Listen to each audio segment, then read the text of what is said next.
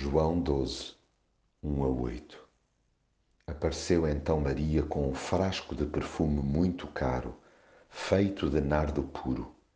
Deitou-o sobre os pés de Jesus e depois secou-os com os seus cabelos. E toda a casa ficou a cheirar a perfume.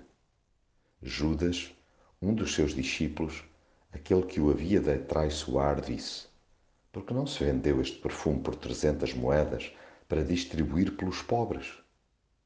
Então Jesus disse: Deixem-na em paz. Isto que ela fez serve para o dia do meu enterro.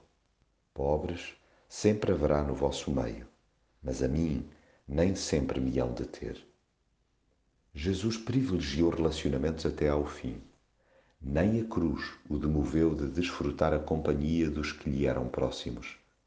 Ele sente-se em casa quando os que por si foram ou desejam ser renovados o acolhem de braços abertos.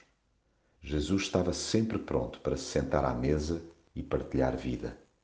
Do pão ao vinho, tudo ao pé dele sabe a céu. Agora, a forma como cada pessoa aproveita o tempo com ele é que varia consoante a insensibilidade individual. Há quem não queira perder pitada do que ele diz e sorva as suas palavras.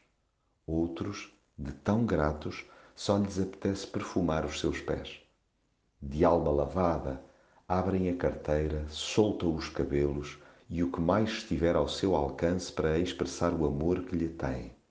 Nada os para, nem sequer os comentários preconceituosos, depreciativos ou gananciosos. Estes têm origem em corações impenetráveis, que por mais perto que tenham andado Jesus, não o conhecem verdadeiramente. Não é chegado a Jesus quem prive com ele, mas sim os que se lhe submetem.